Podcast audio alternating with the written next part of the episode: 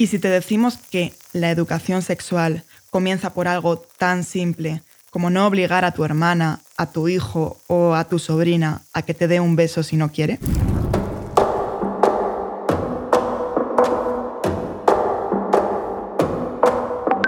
Por ejemplo, el tema de anticonceptivos lo absorbí de, de mi hermana, es más mayor. Como que yo fui copiando conductas y luego a través de prueba y error cometí muchos errores y fui aprendiendo.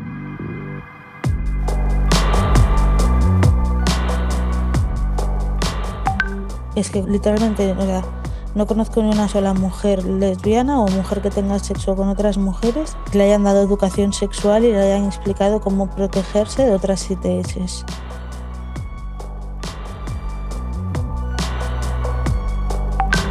La primera vez que ocurrió em, pensaba que había sido por error. Y dije, bueno, se ha caído el condón. La cosa es que mm, estuve acostándome con él durante unos meses, unas semanas más y mm, enseguida volvió a repetirse esta misma práctica. Ya la tercera vez, eh, pues le pregunté, le dije, oye, ¿qué ha pasado? Y me dijo, hoy eh, se ha caído, se me ha salido.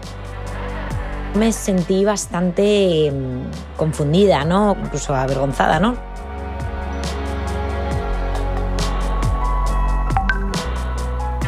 La verdad es que me hubiese gustado que alguien me hubiera contado qué era el consentimiento.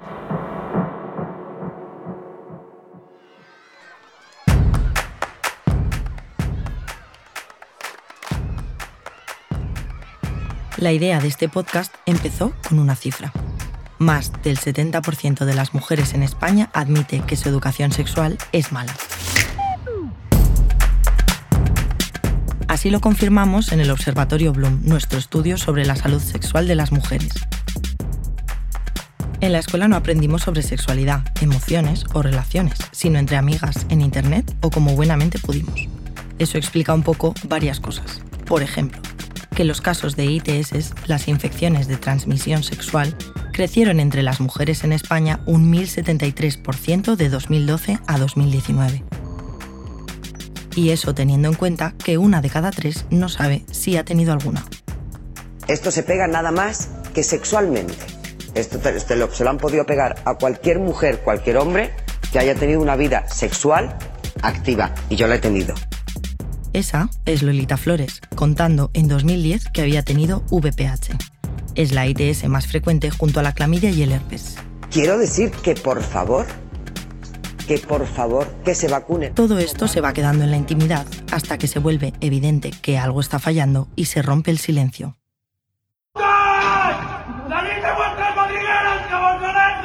Yo, parece que estoy viendo al prenda, ¿eh? ¡Sois unos putos ninfómanas!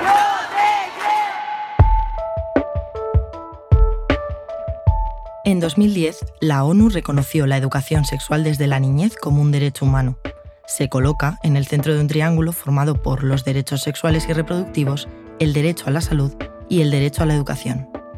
Esto significa que la educación sexual no solo sirve para prevenir los embarazos no deseados o las ITS, sino también para evitar la discriminación, fomentar nuestro autoconocimiento y vivir vidas sin violencia. Por eso estamos aquí. ¡Fuego, fuego, fuego! ¡Ay, cómo vuela esa buquina! ¡Fuego, fuego, fuego! ¡Ay, que no que son sardinas!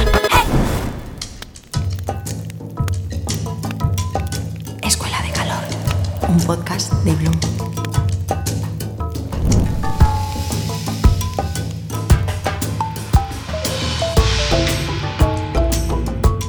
Bueno, bienvenidas a nuestro último episodio de la temporada, a todas las personas que nos están escuchando y en especial a Ángela Rodríguez Pam, secretaria de Estado de Igualdad y contra la Violencia de Género. Muchas gracias, estoy encantada de estar aquí. Bueno, parece que con la lección de ponerle un condón a un plátano no fue suficiente, por lo que sea. Y no lo decimos solo nosotras. Más de un 70% de las mujeres en España y el 90% de la comunidad Bloom, que nos sigue desde muchos más países, coincide en que su educación sexual fue regular, en el mejor de los casos, y mala en general. Del 1 al 10, Ángela, ¿tú qué nota le pondrías a tu educación sexual? Pues yo fui a un colegio de monjas durante 15 años, así que imagínate el panorama. Y la primera vez que tuve algo parecido a educación sexual fue como pues, a los 13 o así. Ya me había venido la regla, me vino la regla con 9 años y esto llegó como tarde. Y me acuerdo porque la única educación sexual que tuve consistió en que nos repartieron unas carpetas donde venían pues unas compresas de Vax y te explicaban lo que era la regla. Le pondría, no sé, un 2,5. o un suspenso como una catedral. Bueno, al menos te enseñaron algo de la regla, que no es tampoco tan habitual. Bueno, a pero posteriori? a posteriori, claro. y una compresa, ¿sabes? No, no iba a ser un Tampax, obviamente. Bueno, en este último episodio queremos centrarnos en la educación sexual. Vamos a hablar del tema. Desde Igualdad habéis incluido una asignatura sobre ello en la ley del aborto. ¿Por qué? Cuando empezamos a trabajar en la ley del aborto nos parecía que esta era una de las cosas más revolucionarias que se podían hacer en un país como España, porque en realidad eh, nunca se habla de, la educación sexual, pero no se habla de ninguno de los aspectos que la conforman. Es como si fuera un tema tabú, es algo de lo que mm, tampoco se habla en casa, tampoco se habla en la televisión, tampoco se habla mm, con los adultos, ¿no? Al final lo hablas con tus amigas o lo que buscas en internet y nos parecía que esto era lo que podía como sentar las bases de una manera de vivir la sexualidad y tus derechos sexuales y reproductivos de otra manera. Y además nos parecía que ya era hora de que hubiera algunas medidas en materia de gestión menstrual, de educación menstrual, porque es verdad que nos pasa a la mitad de la población de este país y es un elemento que está completamente ausente de las políticas públicas. Entonces, creo que la nueva ley del aborto eh, es un pepinazo en ese sentido. A ver, que quede claro, hablamos de regla porque es educación sexual y esto a veces no se entiende, pero pero la educación sexual no es solo sexo. Eh, Porque no tiene necesariamente que ver, ¿no? O sea, como que la, sexualidad es una cosa mucho más amplia que el sexo, que por supuesto abarca también la manera que tenemos de tener sexo, pero yo creo que cuando hablamos de, de educación sexual es una cosa mucho más amplia que no que esta cosa que, digamos, como ridiculiza, ¿no? Algunas voces desde la extrema derecha que es como si quisieran que la educación sexual eh, hacer creer que tiene que ver con enseñarle a los niños y a las niñas posiciones del Kama Sutra, ¿no? Y, obviamente es una caricatura de lo que consiste la educación sexual. Si nos da tanto miedo hablar de educación sexual, ¿cuál es la alternativa? Y te digo datos que seguro que tienes también en tu cabeza el 30% de los adolescentes entre 13 y 17 años han visto la pornografía como única fuente de información en prácticas sexuales a esa edad. Claro, o sea, eh, la pornografía es una ficción sobre el sexo y, el problema es que hay mucha de esa pornografía que reproduce eh, violencia sexual, ¿no? Y yo creo que tendríamos que pensar, lejos de intentar estigmatizar todas las ficciones posibles que haya sobre el sexo, pensar que para educar en la sexualidad sería interesante que existieran ficciones sobre el sexo que fueran positivas. Yo creo que para que un chaval o una chavala que no ha tenido sexo nunca pero que evidentemente siente curiosidad, pero no porque sienta curiosidad por el sexo en general, sino porque siente curiosidad por su propio cuerpo. O sea, quiere saber mm, cómo tener placer porque ya lo está empezando a notar y quiere saber qué pasa como para tener placer con otra persona es inevitable, es súper instintivo, casi animal que sintamos curiosidad por todo esto, ¿no? Y el autoconocimiento es súper importante pero creo que la tarea está entonces en diseñar ficciones sobre el sexo que puedan ser útiles en términos pedagógicos. ¿no? Por ejemplo, Sex Education me parece que es una ficción sobre la sexualidad súper positiva y que probablemente a mucha gente joven que la haya visto le haya sido útil para pensar en cosas sobre pues, cómo tener su primera relación sexual o cómo tener una conversación con un profesor o con un padre sobre algo que te está pasando, que eso también es verdaderamente importante. Entonces, sí, claro que me parece preocupante que la primera fuente de información para los adolescentes sea la pornografía pero no porque crea que, que, todo es malo en la pornografía, sino porque creo que tienen que existir otras formas más pedagógicas y, más sanas de, informarte sobre tu cuerpo y tu sexualidad. Exacto, no solo directamente el sexo y la penetración. Bueno, este es, eh, este es uno de los problemas, ¿no? Pensar que eh, tanto el coito como la penetración son como los elementos centrales de la sexualidad. Y yo creo que ahí hay mucho de misoginia y de machismo, ¿no? Que siempre, como casi todas las cosas en el planeta Tierra, se piensan desde los cuerpos de los hombres y esto hace que, bueno, pues que cuando hablas de sexo automáticamente la gente piensa que estás hablando de penetración o incluso del coito en sí mismo, ¿no? Uno de los problemas es, efectivamente, que se asocia el sexo o la sexualidad solo con la penetración. Pero es normal, porque nos han estado confundiendo incluso con el propio término al que nos referimos todo el rato, la educación sexual. Esto lo decimos porque durante muchos años no la hemos llamado educación sexual, sino educación afectivo-sexual. Ese añadido, afectivo, se utilizó por primera vez en unas charlas en Madrid durante los años 70, para suavizar el término y que la policía franquista lo aceptase. Pues esto que parece tan antiguo, todavía hay compañeros y compañeras eh, profesionales de la sexología que intentan hacer educación sexual y si no le ponen el término afectivo, eh, cuesta, ¿no?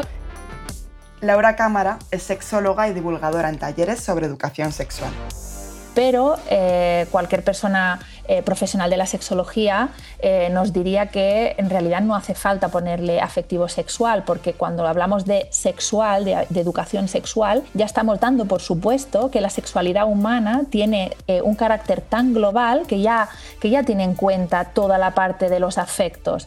el utilizar afectivo sexual es redundante, es decir, no se puede separar la sexualidad del afecto una relación esporádica, ahí también entran eh, en juego un montón de emociones, ¿no? desde, desde qué sentimos eh, a la hora de relacionarnos con, diferentes personas, a desde el amor propio.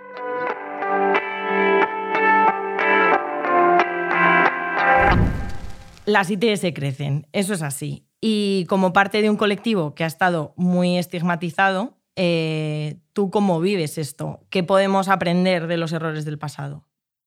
Creo que el, estigma que ha habido en torno al VIH, desde luego, respondía a una época muy determinada en la que había cifras eh, determinadas y que podían eh, generar ciertas preocupaciones. Creo que evidentemente había una alarma y un estigma que tiene mucho más que ver con la homofobia, ¿no? Que, que no con, con lo que estaba sucediendo en sí mismo. Pero mm, es curioso, digamos, el pozo que ha quedado de esto, porque muchas veces eh, cuando se habla de pandemia en las ITS se sigue pensando automáticamente en el VIH y, también se como que se asocia detrás de este estigma al sexo poco seguro, se asocia a una cosa que hace la comunidad LGTBIQ, ¿no? Y en realidad eh, lo que nos dice el aumento de las ITS en los últimos tiempos es que son prácticas que tienen mucho más que ver con el sexo entre personas heterosexuales, em, que además ha habido un descenso brutal de la utilización de métodos barrera precisamente en las relaciones heterosexuales también. Y luego, eh, una de las, del, probablemente de las pandemias que en este sentido estamos enfrentando en estos tiempos y que nunca se menciona, es el virus del papiloma humano.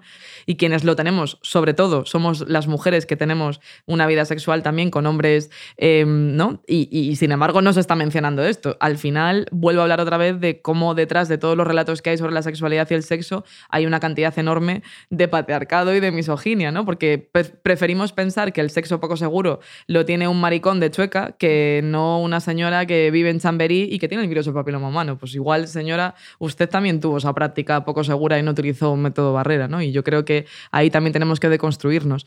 ¿Cuál es el aprendizaje de lo que pasó con el SIDA? Eh, creo que hablar de las cosas. O sea, algo que dice mucho la comunidad de, homosexuales es que el silencio es la muerte, ¿no? Y creo que eso es súper importante porque lo que le pasó a muchísima de esta gente es que no se atrevía a contar que padecía esta enfermedad y esto hizo que muchas veces eh, se enfrentaran solos con muchísimo aislamiento y estigma a su situación y creo que eso es lo que tenemos que cambiar, poder hablar. Es que totalmente, además, el otro día, por ejemplo, también hablábamos con distintos colectivos que, insisten mucho en, la idea que tú también dices, ¿no? No hay eh, personas o colectivos de riesgo, sino que hay prácticas de riesgo. Oye, y parece que la educación sexual que nos dieron estaba basada en dos grandes principios. Miedo a coger algo, así entre comillas, y miedo al embarazo. Ese miedo al embarazo además comenzaba el día que te venía la regla. ¿A ti qué te dijeron ese día? Uf, no me dijeron nada. Yo me llevé un susto horrible. O sea, me vino una regla con nueve años, no sabía lo que era. O sea, fui a hacer pis y de repente era como, o sea, esta cosa. eh, de, de hecho, me sentí tan culpable que no se lo conté a mi madre. Afortunadamente, mi madre obviamente se dio cuenta y me dijo: Pues te ha venido la regla, estas son las cosas que tienes que utilizar. Es probable que te vayan a doler los ovarios, que es esa cosa que tienes ahí que sirve para lo que sea. Y pues fue todo mucho más sencillo. Luego recuerdo, recuerdo una amiga de mi madre que fue en verano y hizo una cosa que ahora lo pienso y es un poco como. O sea, está bien, pero a la vez dices, "Uf, ¿por qué, ¿por qué nos pasaban estas cosas? Porque no se hablaba nunca nada. Eh, me puso un tampón sin mediar tampoco demasiadas explicaciones. Y con nueve años que te pongan un tampón es una cosa como que bastante impactante.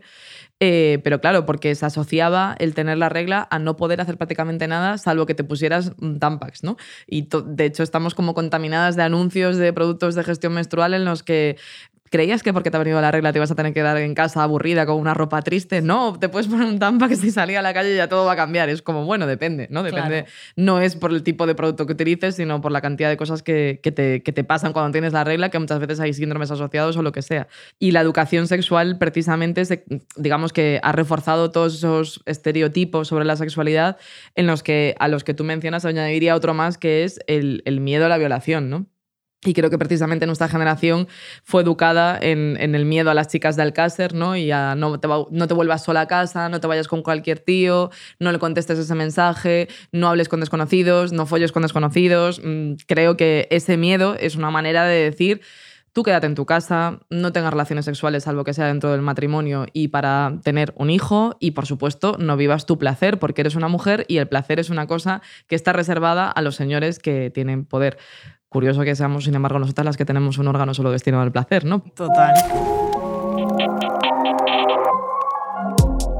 Obviar que las relaciones sexuales son placenteras eh, es absurdo. Ese miedo que de repente, eh, si le hablamos a las mujeres de su clítoris, van a descubrir esa parte placentera y como de repente nos vamos a volver a todas las adolescentes locas del placer, ¿no? Bueno, pues uno, tampoco pasaría nada, no es nada malo y segundo, pues seguramente no va a ser tan así, ¿no? El tener información al final lo que te hace es tener una mejor predisposición, mejores actitudes y sobre todo llevarte mejor con este tema. Pero a partir de ahí tampoco podemos obviar que tener relaciones sexuales nos expone directamente a algunas infecciones de transmisión sexual que no vamos a poder evitar al 100%. Es decir, por ejemplo, una sífilis, una VIH, sabemos que eh, son infecciones de transmisión sexual que eh, vamos a frenar con mucha probabilidad con un preservativo, pero hay algunas que ya sabemos que son, por ejemplo, el VPH o el herpes, en donde el preservativo va a minimizar mucho ese riesgo, pero no lo va a eliminar del todo. Yo a veces le digo a la gente, mira, esto es un poco como, como conducir, ¿no? Tú, oye, te montas en tu coche, te pones el cinturón de seguridad, cumples las normas de seguridad vial y a partir de ahí, pues sabes que riesgo cero no existe. Eh, pero si lo estás haciendo todo bien, pues al final tienes que conducir tranquilo, ¿no? Y mm, una vez dicho esto, si contraemos una infección de transmisión sexual, pues sabemos, te- tenemos que saber qué recursos utilizar, dónde ir a hacernos pruebas, a partir de ahí, pues que hay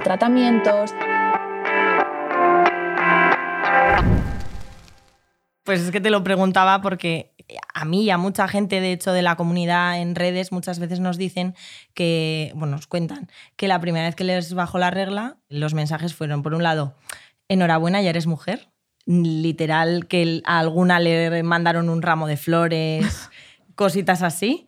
Y otra de las cosas Es súper perverso.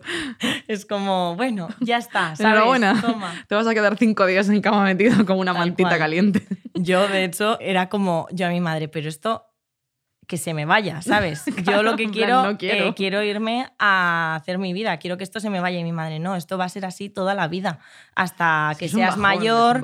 y yo viene. lloré, eh, bueno, a muerte lloré con, cuando me enteré de que esto era ya para siempre. Bueno, en fin, pero el caso es que otra de las cosas que se dice en cuanto te baja la regla es, ahora ya cuidado con los chicos, que te puedes quedar embarazada. Totalmente. Yo no me acuerdo con qué años fue, pero diría que mi padre, no sé si fue cuando cumplí 14 o 15, me dejaron hacer una fiesta en casa y me dejaron una caja de condones. Y recuerdo esa conversación como, o sea, como un terror, en plan de, o sea, ¿por qué me estás dando unos condones? O sea, de- qué violento es esto. También porque esa era la manera de los padres de, ¿no? de gestionar las cosas, de nunca hablamos de nada.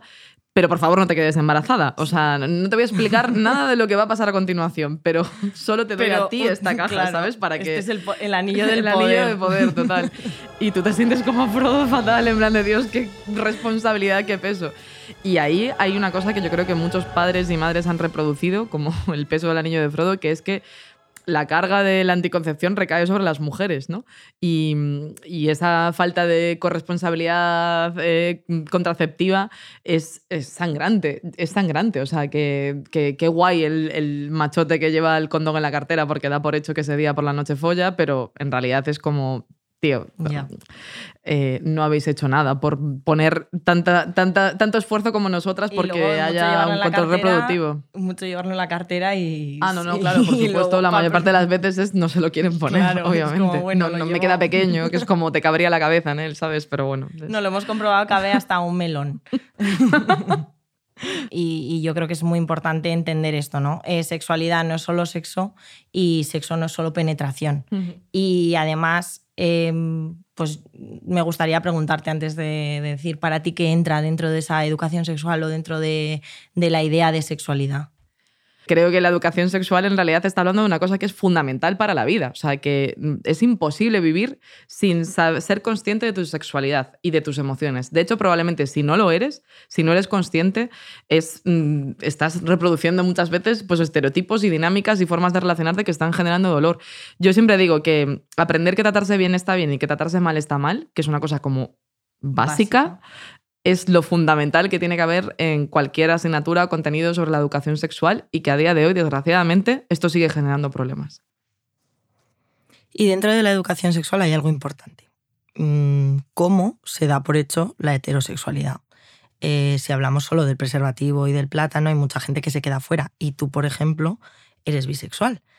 ¿Te contaron algo sobre esto o que tú sintieses que aplicaba a tu universo?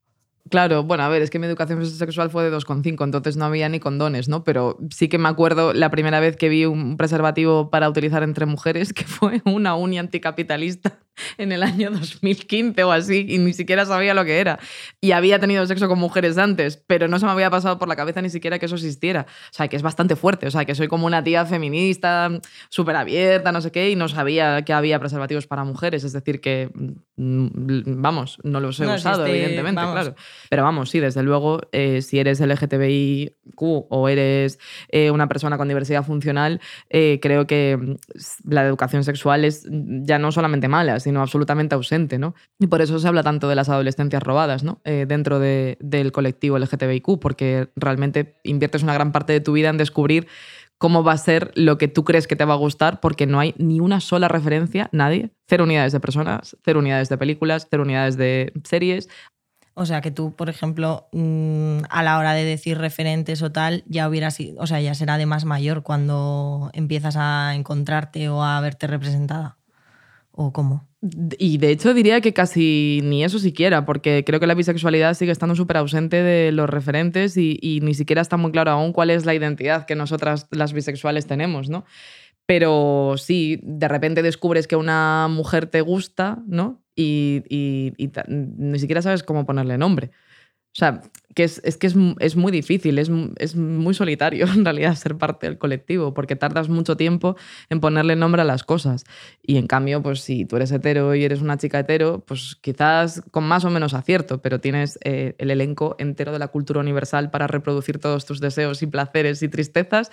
Luego los podrás deconstruir, pero digamos que el contenido es infinito. Mí me hubiera encantado que, pues, yo qué sé, pues las Spice Girls, que es claramente como algo que en nuestra generación tiene que ver con el despertar sexual también, porque no iban precisamente eh, con una sotana y eran claramente mujeres sensuales y que jugaban a ser sensuales, mm, hubiera sido increíble que una de ellas eh, jugara al menos con la idea de, de que era parte del colectivo LGTBIQ, pero por lo menos por intentar hablarle a todas esas millones de niñas en todo el mundo que nos pusimos sus camisetas y queríamos hacernos las mismas mechas que Gary Halliwell, que ahora pienso, en realidad lo que me pasaba era que me gustaba Gary Halliwell, no que yo me pareciera a Gary Halliwell ni que me quisiera parecer, pero mm, eres demasiado pequeña para entender eso, claro.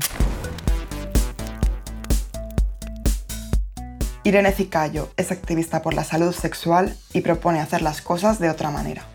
Se tienen que hacer campañas adaptadas de verdad, eh, sobre todo las ITS, sobre las opciones de vacunación de, de la hepatitis B si no la tienes, eh, del papiloma, que por fin están vacunando a chicos también, y teniendo en cuenta todas las diversidades de cuerpos, de orientaciones sexuales, de géneros, etcétera. Que tiene que ser más allá de ponte preservativo si vas a tener sexo, de mira, tienes estas alternativas, tienes la PrEP, tienes la PEP, tienes estos tipos de tienes el preservativo interno, tienes el preservativo externo, tienes el cuadrante de látex, tienes preservativos para dedos.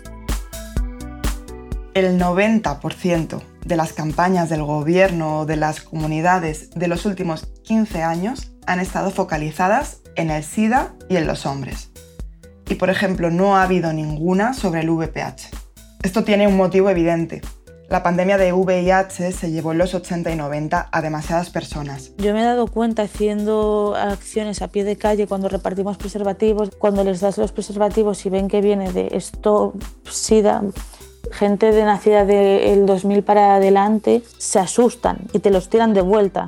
Es que esto lo dice un compañero mío y me encanta que es como la sífilis al final es como un resfriado eh, genital. Entonces, si la gente, por ejemplo, un ejemplo muy claro es como compartía en las olas del COVID de, ay, me he infectado, me he contagiado, es como una bronquitis, es mejor no coger una bronquitis, por supuesto. Yo he tenido bronquitis hace un mes, y, pero ya está, ahora eh, cojo una sífilis y la gente pone el grito en el cielo. Es que es, eso tiene que ser un cambio de chip en realidad sociocultural completamente, de dejar de ver de verdad el sexo como un tabú, pero esto no es como en la época medieval ahí que los reyes se morían de sífilis. La sífilis hoy en día tiene tratamiento y tiene cura, ¿vale? Bueno, la educación eh, sexual, como veníamos hablando, es mucho más. Es frenar eh, la violencia en redes sociales, es hablar de violencia estética, es hablar de aceptar cuerpos diversos eh, y cómo eso, o no hablar de eso, luego nos lleva a un montón de trastornos de la conducta alimentaria. Creo que este es uno de los grandes temas ausentes aún a día de hoy. Creo que hay, está habiendo como una especie de retorno eh, en las editoriales de las revistas de moda de volver a reivindicar esos cuerpos ¿no? de los 90, que eran cuerpos que hacían apología de la anorexia, de los trastornos de la conducta alimentaria e incluso ¿no? del consumo de sustancias para poderte mantener en esos pesos. Eh, muchas hemos crecido con, con, ese tipo de estéticas, ¿no? Eh, y sin embargo, pues si piensas en el cuerpo de Kate Moss, es mucho más probable que la mayoría de la ciudadanía tenga cuerpos más parecidos al mío que al de Kate Moss. Y sin embargo, todo el mundo como que idolatra el cuerpo ¿no? del que se sale de la norma y además pues ha sido como el ejemplo como paradigmático de este tipo de cultura, ¿no? De, de, del cuerpo esquelético escuálido. Sin embargo, creo que lo que ha cambiado de los 90 hoy es que o de los 2000 es que ahora vuelve a haber eh, este tipo de reivindicaciones, pero hay otras también. Es decir, que hay otras voces que en su momento, desde luego, estaban ausentes ¿no? de, la esfera pública y que ahora hablan de, no solamente cómo ese discurso puede ser peligroso, porque si tú, no, eh, no sé a qué influencer le pasó hace poco que dijo que había descubierto como el método perfecto para eh, no subir de peso y dijo que era no cenar. Y un montón de gente le contestó diciendo, oh, vaya. claro, no cenar es un problema. O sea, normalmente la gente tiene que tener como tres comidas al día y eso es normal. Lo que no es normal es que tengas que dejar de comer para que te sigan entrando unos pantalones. Eso es preocupante y es una relación tóxica con la comida. Pero también eh, para mí es muy importante que desde diferentes lugares, eh, desde la cultura, desde las redes sociales, desde la política también, se validen todo tipo de cuerpos, porque creo que la violencia estética que sufrimos las mujeres por no encajar en esos cuerpos tan normativos es brutal. Eh, no creo que haya ido a menos, sino que creo que ha ido a más. Y, por tanto me parece que es una tarea como feminista imprescindible. O sea, creo que todo el rato hay que estar hablando de este tema, de la violencia estética, de lo que sufrimos, de cómo es un agobio que en Instagram te salga al mismo tiempo vestidos preciosos granates para ir a una boda de invitada, eh, luego productos para adelgazar, luego un balón gástrico, luego una hamburguesa de Burger King y todo diseñado por el mismo algoritmo para que te vuelvas loca y digas, Dios mío, quiero seguir comiendo, pero no entro en la 42. O sea, ¿qué hago? ¿Me mato? O sea, es insoportable y en realidad es eh, la reproducción de esos estereotipos que quieren al final decirle a las mujeres, no encajas, no eres deseable.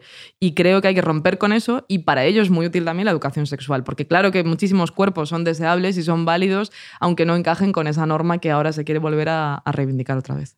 No, súper. Y además enlaza con lo siguiente que te quería preguntar o quizá comentar y hacer un poco de autocrítica, porque siempre además en Bloom nos pasa. Estamos aquí charlando, de hecho, eh, pues hablamos de mujeres y de cómo esto nos afecta a nosotras y de cómo en la sociedad el, el cuerpo de la mujer es noticia eh, y al final todo termina recayendo un poco en nosotras. Nosotras tenemos nuestra conversación con nosotras mismas, hablamos y criticamos y nos deconstruimos y trabajamos y es todo un proceso que vivimos y que está genial, pero casi nunca los mensajes apuntan a los hombres. Bueno, los hombres son los grandes ausentes en todo esto. Eh, primero porque nada, ninguna de estas violencias les afecta. O sea, yo creo que no hay tantos hombres preocupados por su físico o no de la misma manera. Mm no sienten la misma presión y la misma sanción social por no encajar en esos cuerpos, no hay más que echar un vistazo ¿no? a la política o a los periodistas. ¿Qué pienso yo que falta?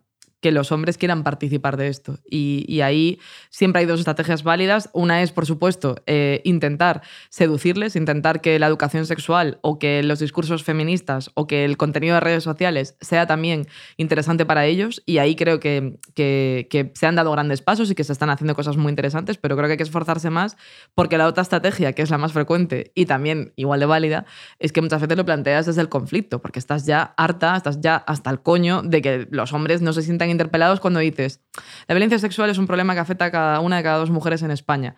Y ellos dicen, es que es gravísimo. Y es como, ya, ya, pero que la consecuencia de esto es que probablemente uno de cada dos hombres haya sido un agresor sexual. No sé, Juan Antonio, ¿tienes algo que decir al respecto?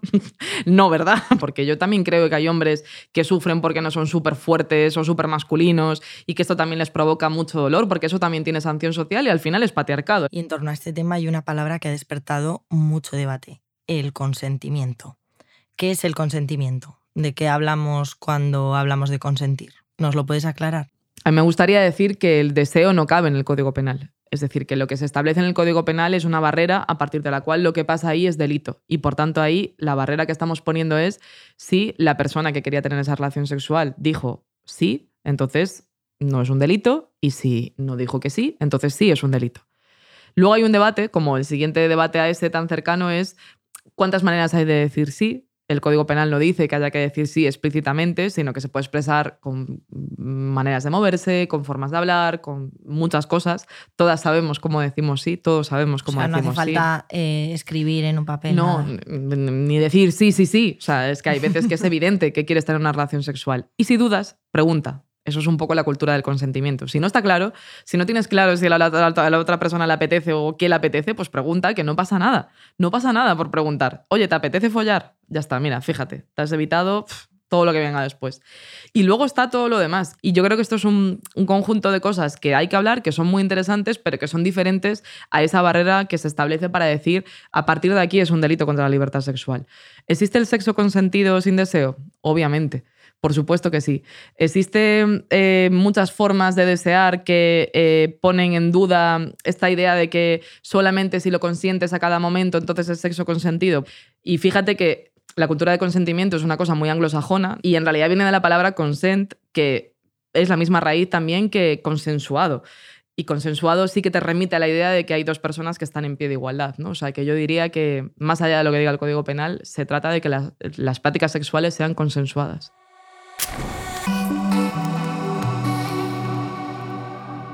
El término consentimiento, eh, eh, desde luego, es necesario porque nos ha permitido avanzar no, solo socialmente, sino también jurídicamente, pero está claro que eh, basar todo o enfocar todo al término consentimiento quizás se nos queda corto, porque el hecho de eh, de usar el consentimiento sigue perpetuando esta idea de la sexualidad femenina como sexualidad más pasiva. Es como alguien dispone ¿no? Eh, y otra persona es la que accede o no, ¿no? Eh, accede o rechaza.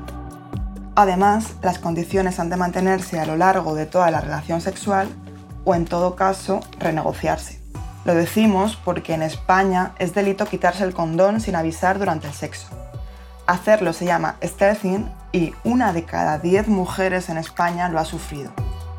Además, a mí esto me parece que es súper perjudicial para una relación sexual placentera, porque no nos podemos fiar de repente de la persona que tengo al lado.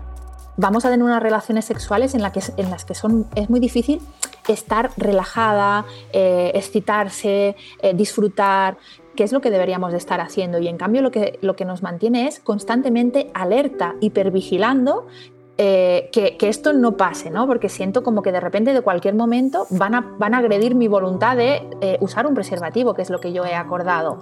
A mí me parece esto no solo, eh, obviamente, que, que debe de ser punible, sino que además es como moralmente súper reprochable y, que además afecta directamente al placer de las relaciones sexuales compartidas. Y bueno, eh, aquí hemos venido a quemar mitos en la hoguera, esto es así. Y aunque a lo largo del capítulo hemos desterrado unos cuantos, ¿qué te parece si te dijera que el primer momento de educación sexual es cuando tienes que respetar que tu primo o prima de cuatro años no quiera darte un beso o, o, no quiera enseñarte alguna parte de su cuerpo o no le guste que le hagas cosquillas? ¿Esto te lo habías planteado? Sí, me lo he planteado y, además me parece, o sea, me parece perverso en realidad, porque cuando Irene Montero dijo el otro día que la educación sexual era que a un niño o una niña le, enseñaran a decir no porque no querían que le tocasen, le llamaron pederasta. Y en realidad es esto. O sea, que tú cuando eres pequeño y te obligan a que te den típico amigo de tu padre que te come la cara a besos y tú piensas de pequeña, Dios, qué asco, no que este señor me toque más, huele raro. Decir que no a eso también es el consentimiento sexual en realidad. Y a mí me parece que, por tanto, la educación sexual tiene que venir mucho antes de la adolescencia, ¿no? O sea, tiene que ser desde pequeña y tiene que ser como de manera transversal para evitar este tipo de situaciones incómodas en las que no tienes herramientas para decir qué pasa con tu propio cuerpo. Bueno, y como es el último episodio, te voy a poner en un mini apuro, mini, ¿eh? Se ha llegado a ridiculizar tanto el tema del consentimiento que hemos llegado a escuchar pues, que hace falta un contrato para tener relaciones sexuales. Em, y bueno, si tú tuvieras que firmar un papel con tus condiciones para poner tus límites y estar a gusto, ¿qué meterías? ¿Qué puntos tendría tu contrato? Eh, bueno, no hay que firmar ningún contrato para follar, según la Ley Orgánica de Garantía Integral de la Libertad Sexual, quiero dejarlo claro. Pero si tuviera que firmar algún papel en el que dijera que es lo más importante para mí, eh, yo diría que mi placer importa tanto como el de la otra persona. O sea, creo que ya basta de, no sé, de milenios de mujeres sin sentir placer. O sea, que me da una pena pensar que hay mujeres que se han muerto sin tener orgasmos y lo pienso de verdad. Creo que hubo generaciones enteras de mujeres que nunca hablaron de esto y que probablemente si los han tenido, los han tenido en silencio y en soledad. Y que sigue pasando. Y que sigue pasando. Entonces creo que firmaría un contrato en el que el placer nuestro, el de las mujeres, importara al menos lo mismo tanto como el placer de los hombres. Eh, quiero orgasmos para todas las mujeres, eso quiero. y mira, para acabar del todo, te vamos a pedir que quemes un mito. Eh, algo que quieres que se queme en la, en la hoguera de, la escuela de calor y, que muera aquí con el capítulo de hoy. Ángela va a escribir, si le damos un boli. bueno, pues a Pam le he dado un papel para que escriba un mito que, de educación sexual que debería desterrarse y, que no lo vamos a descubrir eh, aquí, sino que lo descubriremos en, nuestro canal de Instagram, eh, que lo podéis encontrar con el alias arroba bbloomers, bloomers, bloomers. es largo, ¿eh? Va un buen mito. No, es que tengo la letra así como muy amplia. letra bonita. vale, pues venga, tíralo por aquí, por el agujero. Adiós. Adiós, mito, y muchísimas gracias, Ángela. Gracias a vosotras, ha sido genial. Bueno, y a todas y a todos, millones de gracias por habernos acompañado a abrir esta escuela de calor que tanta falta nos hacía. Y bueno, quién sabe, quizá nos vemos pronto en el siguiente curso. Este episodio fue grabado en diciembre de 2022, ajeno a todas las polémicas posteriores. Has escuchado Escuela de Calor, un podcast de Bloom producido por Osmos Global. Yo soy Andrea Aznar, anfitriona y editora. Hoy nos ha acompañado Ángela Rodríguez Pam, con las intervenciones expertas de Laura Cámara e Irene A. Cicayo. Producción ejecutiva y dirección Daniel Higueras. Producción Betania Suárez, Belén Sánchez e Isabel Torrevejano. Guión y narración Belén Remacha. Diseño de sonido Antonio Muñoz. técnico de grabación Íñigo Guerrero, editor de sonido Miguel Ferrero, diseño de imagen Natalia García y David Sousa. Puedes escuchar este podcast en iVoox, Spotify, Apple Podcast, Storytel, Podimo y en las principales plataformas de audio.